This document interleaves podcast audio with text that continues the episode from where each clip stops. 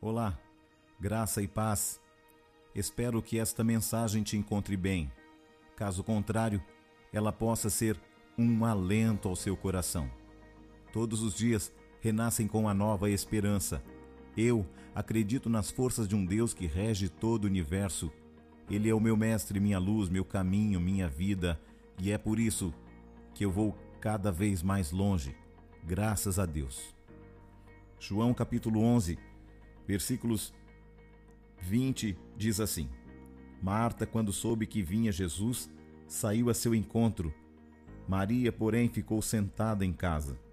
Disse, pois, Marta a Jesus: Se o Senhor estivesse aqui, não teria morrido o meu irmão.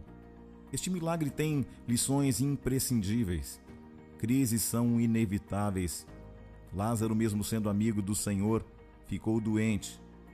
Crises podem aumentar. Lázaro piorou e chegou a morrer.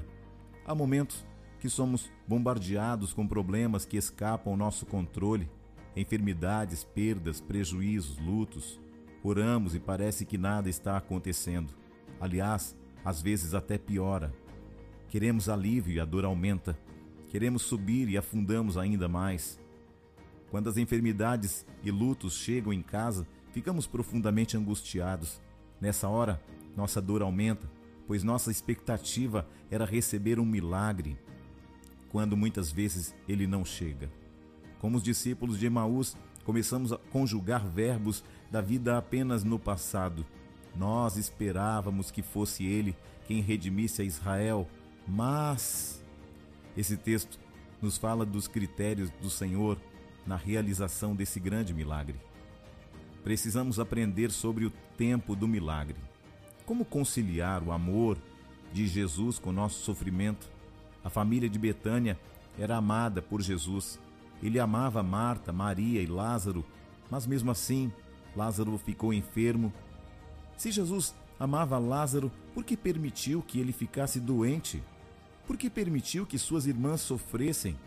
Por que permitiu que o próprio Lázaro morresse? Aqui está o grande mistério do amor e do sofrimento. Marta e Maria fizeram a coisa certa na hora da aflição, buscaram a Jesus.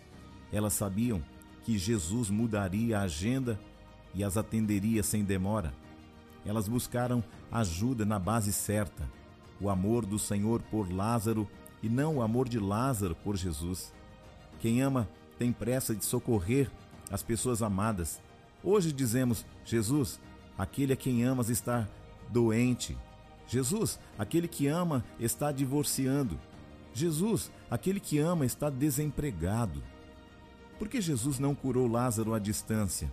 Ele poderia ter impedido que Lázaro ficasse doente, poderia tê-lo curado à distância.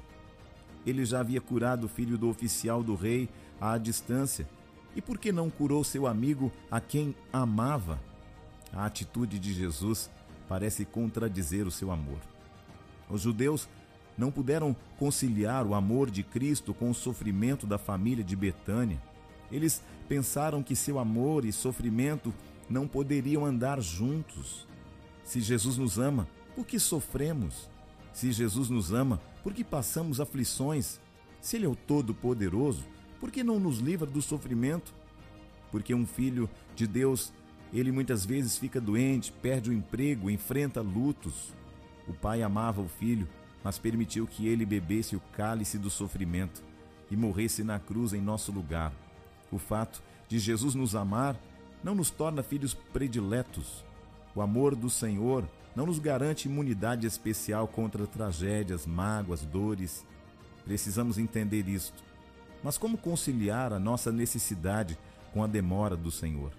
Ao invés de mudar a sua agenda para socorrer a Lázaro, Jesus fica ainda mais dois dias onde ele estava. Ao invés de ir, manda apenas um recado: Esta enfermidade não é para a morte, mas para a glória de Deus. Portanto, Lázaro morreu. Marta precisou lidar não apenas com a doença do irmão, mas também com a demora de Jesus. Por que ele não veio? Será que não virá? Será que não nos ama mesmo? Muitos passaram a censurar a demora do Senhor. Marta oscilou entre a fé e a lógica. Pois como entender as palavras do Senhor? Esta enfermidade não é para a morte, mas para a glória de Deus. Se quando o mensageiro entregou a Jesus, Lázaro já havia morrido, ela duvidou, ela se angustiou. A demora do Senhor a deixou frustrada e quase decepcionada. Muitas vezes, Jesus parece demorar. Deus prometeu um filho a Abraão e Sara e somente depois de 25 anos cumpriu a sua promessa. Jairo pede socorro a Jesus, mas quando Jesus chega, a filha de Jairo já estava morta. A fé de Marta passa por três provas: a ausência do Senhor Jesus, a demora dele e a morte de Lázaro. Como conciliar o nosso tempo com o tempo do Senhor Jesus?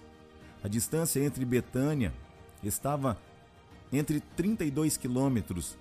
Levava um dia de viagem. O mensageiro gastou um dia para chegar a Jesus. Logo ao sair de Betânia, Lázaro morreu. Quando deu a notícia a Jesus, Lázaro já estava morto. Jesus demora mais dois dias e gasta um outro dia para chegar. Jesus se alegrou não por estar em Betânia antes da morte de Lázaro. Ele deu graças ao Pai por isso. Jesus sempre agiu de acordo com a agenda do Pai. Ele sabe a hora certa de agir. Ele age segundo o cronograma do céu e não segundo a nossa agenda. Ele age no tempo do Pai e não segundo a nossa pressa humana. Quando ele parece demorar, ele certamente estará fazendo coisas ainda maiores e melhores por nós. Marta e Maria pensaram que Jesus estava atrasado, mas quando ele chegou, ele chegou para resolver no tempo oportuno de Deus.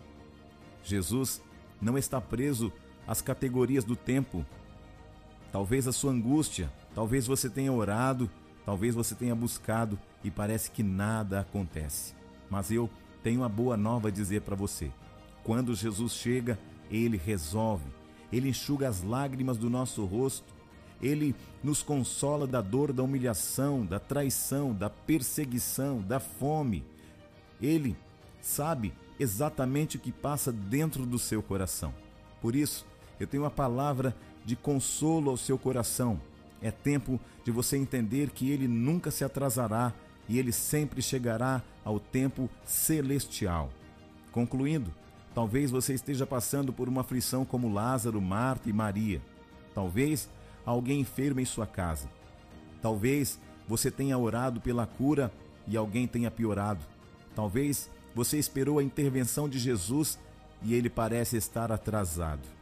Talvez as pessoas cobrem de você porque Jesus ainda não atendeu seu clamor. Saiba de uma coisa: Jesus nunca chega atrasado. Ele não é apenas Deus, ele é o Senhor de todas as coisas. Ele chora com você, ele se importa com o que você faz, ele se importa com aquilo que acontece ao seu coração. Ainda que você pense que ele está fora do tempo, eu tenho uma boa nova para dizer para você. Ele, quando chega, chega para resolver o problema e não para um paliativo. Que esta mensagem tenha falado ao seu coração e que ela possa nortear o teu destino hoje que você confie nas palavras que o Senhor tem falado ao teu coração. Ele começou uma obra e ele vai terminar. Quando ele termina, ele sempre termina bem. Eu sou o bispo Júnior Neri. Que esta palavra tenha falado ao seu coração. Graça e paz.